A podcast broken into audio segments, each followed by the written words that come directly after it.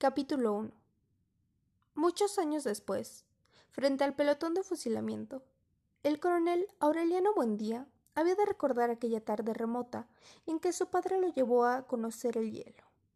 Macondo era entonces una aldea de veinte casas de barro y caña brava, construidas a la orilla de un río de aguas diafanas que se precipitaban por un lecho de piedras pulidas, blancas y enormes, como huevos prehistóricos.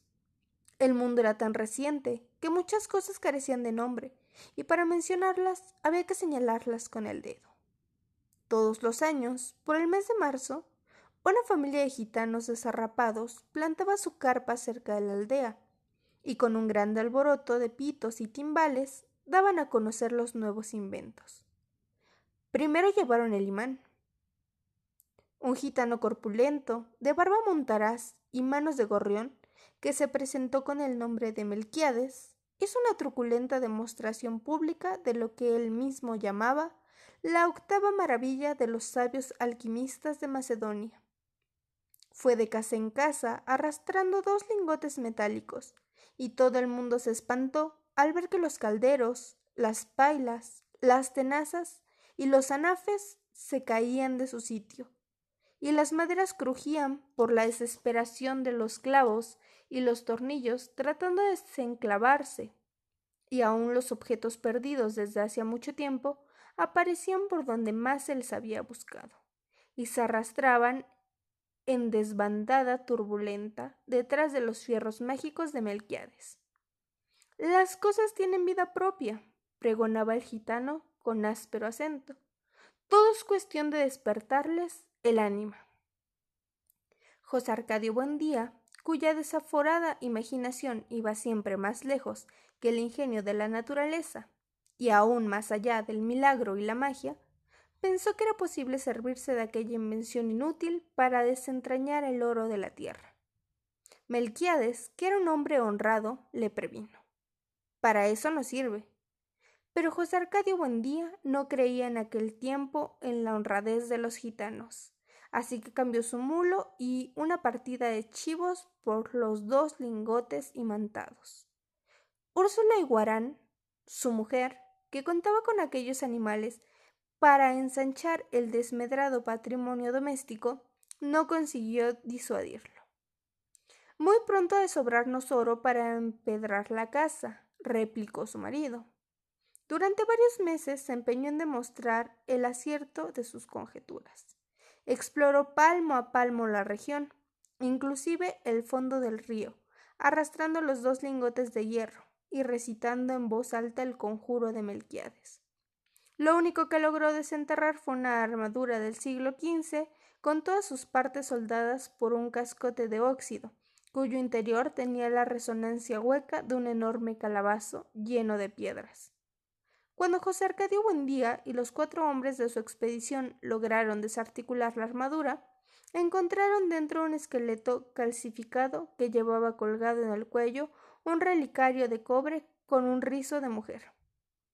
En marzo volvieron los gitanos, esta vez llevaban un catalejo y una lupa del tamaño de un tambor, que exhibieron como el último descubrimiento de los judíos de Ámsterdam.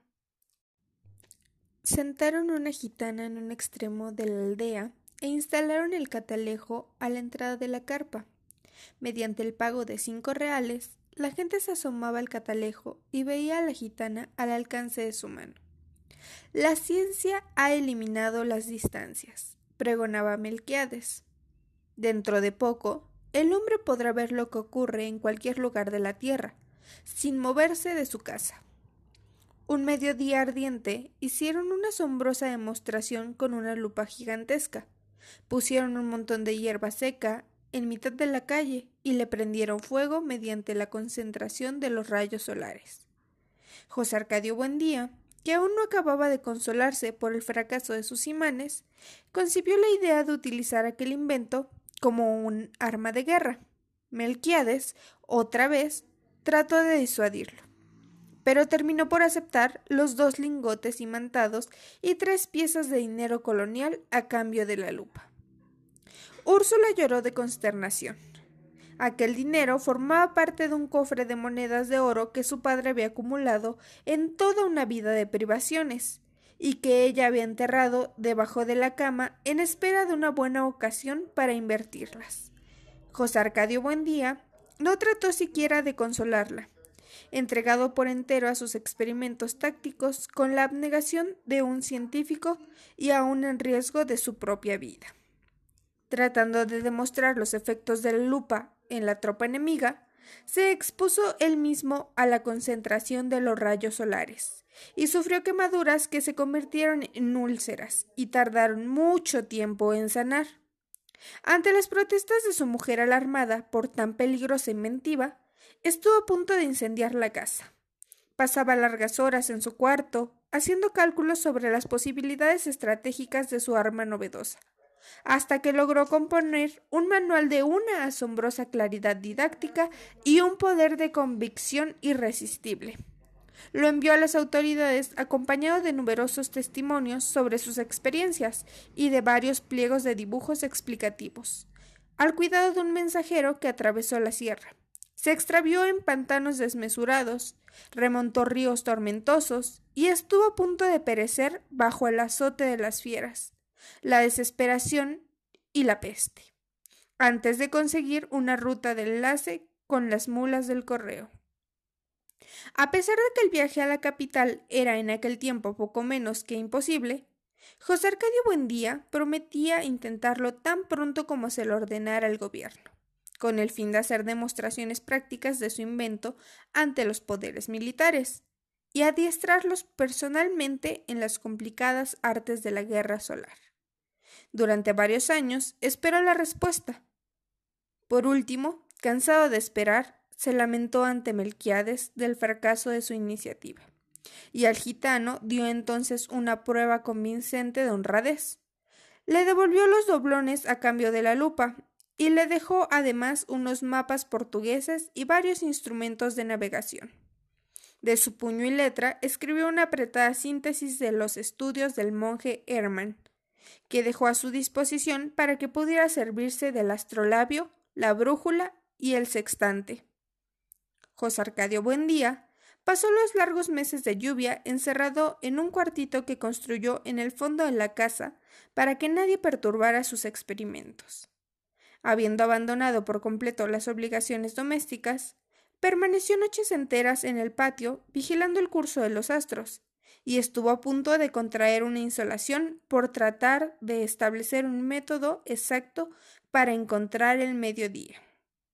Cuando se hizo experto en el uso y manejo de sus instrumentos, tuvo una noción del espacio que le permitió navegar por mares incógnitos, visitar territorios deshabitados y trabar relación con seres espléndidos, sin necesidad de abandonar su gabinete.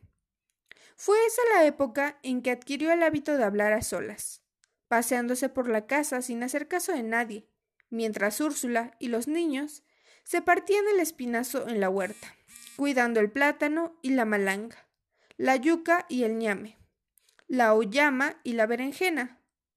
De pronto, sin ningún anuncio, su actividad febril se interrumpió y fue sustituida por una especie de fascinación.